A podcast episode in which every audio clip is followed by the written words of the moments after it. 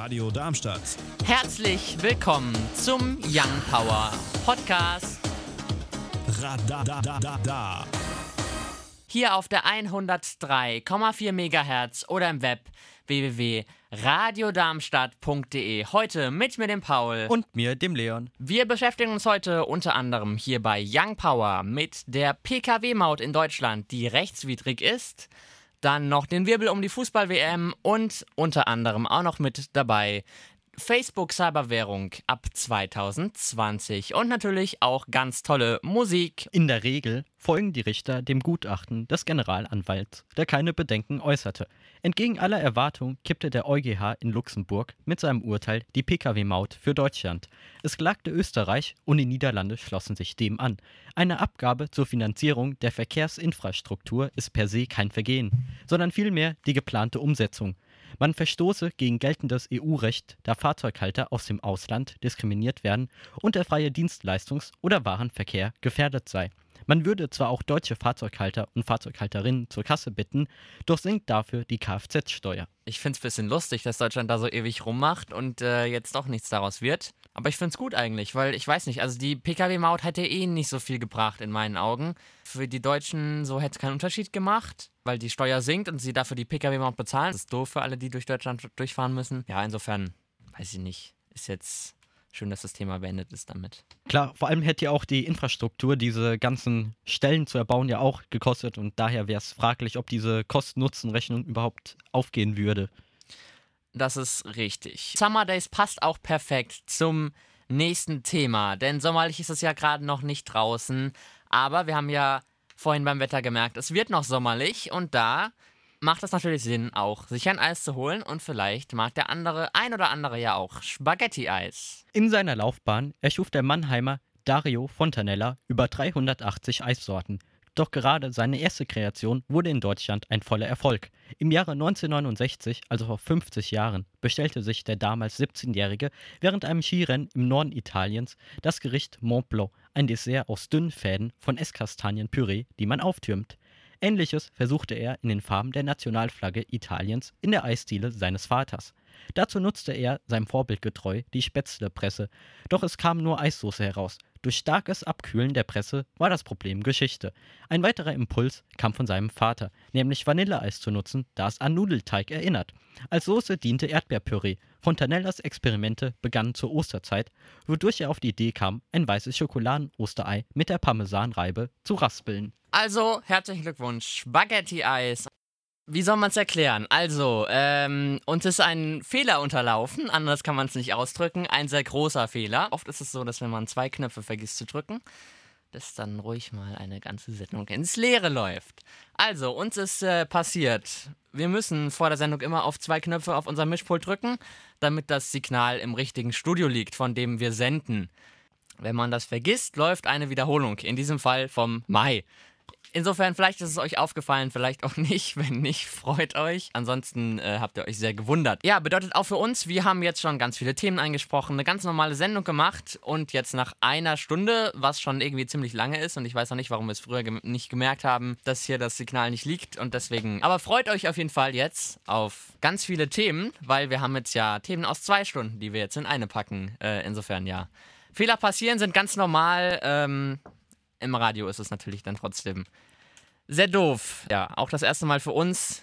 Ich hoffe, ihr verzeiht uns und habt trotzdem noch Spaß, weiter zuzuhören. Radio Darmstadt. Schön, dass du noch bei dieser chaotischen Young Power Sendung dabei bist. Radadadada. Am Sonntag bewölkt, dazu aber viel Sonne und Temperaturen von 22 bis 25 Grad. Die weiteren Aussichten am Montag scheint die Sonne, es bleibt dabei trocken, die Temperatur liegt bei 27 bis 33 Grad. Auch am Dienstag bleibt es sonnig und trocken, die Temperatur steigt auf 30 bis 36 Grad. Am Mittwoch bleibt es ebenfalls warm bei viel Sonne und wenigen Wolken, das Ganze bei 34 bis 39 Grad. Wir springen rüber in die aktuellen News und nicht von Mai. Fluggäste von Lufthansa, Euro oder Germanwings müssen sich auf Streiks des Kabinenpersonals in den Sommerferien einstellen. Die Gewerkschaft der unabhängigen Flugbegleitorganisation, kurz UFO, sieht das als letztes Mittel im festgefahrenen Tarifkonflikt. In einer Urabstimmung dürfen sich die Mitglieder festlegen. Ob das Vorgehen von UFO rechtens ist, entscheiden unter Umständen Arbeitsgerichte. Äußerst skurril ist, dass es für Eurowings ein abgeschlossenes Tarifergebnis gibt, doch das nichts nützt, da Lufthansa letzten Freitag, den 14., alle Verhandlungen für beendet erklärte. Der Billigflieger hat mit seinen Konkurrenten EasyJet und Ryanair zu kämpfen. Tickets verursachen immer häufiger Verluste. Auf Kosten der Flugbegleiter. Für die Schülerbewegung Fridays for Future bildeten die Demonstrationen in Aachen der erste internationale Klimastreik in der Bundesrepublik Deutschland. Es reisten Menschen aus 17 Ländern an. Unter den 40.000 Demonstranten waren auch Aktivisten der Umweltorganisation Robin Wood sowie engagierte Familien oder ältere Menschen. Selbst der Webvideokünstler Rezo sei vor Ort gewesen, wie Videos auf seinem Instagram-Account belegen. Die Forderungen sind konkret: schnelles Abschalten von Kohlekraftwerken und bedeutsame Schritte zur Eindämmung des Klimawandels. Am Abend blockierte man eine Bahnstrecke zur Kohleversorgung, wodurch folglich der Betrieb beendet wurde, wie ein RWE-Sprecher bestätigte. Heute rechnen die Verantwortlichen mit einigen tausend am Tagebau Gasweiler. Die Polizei warnt aufgrund von akuter Lebensgefahr, das Gelände zu betreten. Und wir machen das dritte Thema für heute. 2020 soll es soweit sein. Mit seiner globalen Digitalwährung Libra hofft das soziale Netzwerk Facebook auf ein großes Wachstum in der E-Commerce-Branche. Der Konzern hat selbst ohne die angekauften Apps Instagram und WhatsApp die benötigte Rückendeckung von täglich 1 bis 2 Milliarden Nutzer. Der Vorteil besteht darin, dass auch ohne eigenes Bankkonto Finanzdienstleistungen in Anspruch genommen werden können. Facebook betont dabei, dass man keinen Zugang auf die Finanzdaten der Nutzer habe, da die Verwaltung eine Allianz aus aktuell 28 Mitgliedern übernimmt. Bis zur Markteinführung sollen es über 100 sein. Im Gegensatz zu weiteren Kryptowährungen wie Bitcoin sollen Kursschwankungen vorgebeugt werden. Die Geldmenge ist nicht user-generiert, sondern wird erworben. Schon jetzt legte die Konzernaktie um 2,5% zu. Was hältst du denn davon? Also es ist als Unternehmen ein cleverer Schritt, denn so bindet man die User eben noch mehr an sich. Aber ich äh, denke, es ist eher so ein Guthabensystem, weil es ist ähm, wie gerade eben schon gesagt, nicht user-generiert, sondern muss eben das erwärmen. Also für, für, mich ist es halt, wie gesagt, eher so ein Guthabensystem. Mhm. Man nimmt echtes Geld, zahlt dafür und kriegt dafür eine Währung zurück. Ja, ich bin mal gespannt, wie es dann letztendlich wird, aber ich glaube, es sieht tatsächlich mehr in Richtung Guthabensystem auch aus. Uns findet ihr auch auf Instagram und Twitter Young Power Radar. Weder mit aktuellen Frauenfußball-WM-Ergebnissen noch mit aktuellen Bundesliga-Ergebnissen, sondern mit aktuellen Fußball-News. Die Französische Polizei entlässt nach kurzer Zeit auf dem Revier den ehemaligen UEFA-Präsidenten Platini.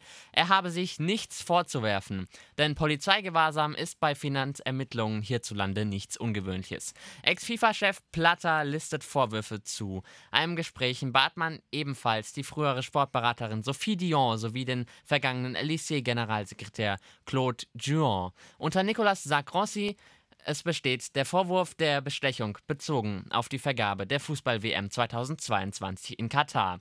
Schon 2015 sperrte die FIFA-Ethikkommission Platini für sämtliche Aktivitäten, doch die Strafe halbierte sich nach einer Zahlung von 2 Millionen Schweizer Franken. Das Geld stammt von Platter und soll die Honorarzahlung für seine Arbeit um die Jahrtausendwende darstellen. Und wir werfen einen Blick auf die Radiocharts. Auf Platz 10 vorzufinden die Jonas Brothers und Sucker. Auf Platz 9 dann Ava Max und So Am I. Auf Platz 8 All the Lies von Alok, Felix Jen und The Vamps. Auf Platz 7 Let Me Down Slowly. Alec Benjamin. Auf Platz 6 dann Lena mit Don't Lie to Me. Auf der 5 Shawn Mendes und If I Can't Have You. Auf Platz 4 Nico Santos und Unforgettable. Auf Platz 3 dann Taylor Swift und Brenton Owie of Panic mit Me. Auf Platz 2 dann Avicii und Low Black mit SOS, die 1 belegt I Don't Care von Ed Sheeran und Justin Bieber. Das waren die zwei Stunden Young Power hier auf der 103,4 MHz oder im Web www.radiodarmstadt.de www.ftf.de. Heute leider ein bisschen chaotisch. Ich hoffe, es hat euch nicht gestört. Heute mit dabei war ich, der Paul. Und ich, der Leon. Und jetzt viel Spaß mit der Nachfolgesendung Musikkiste.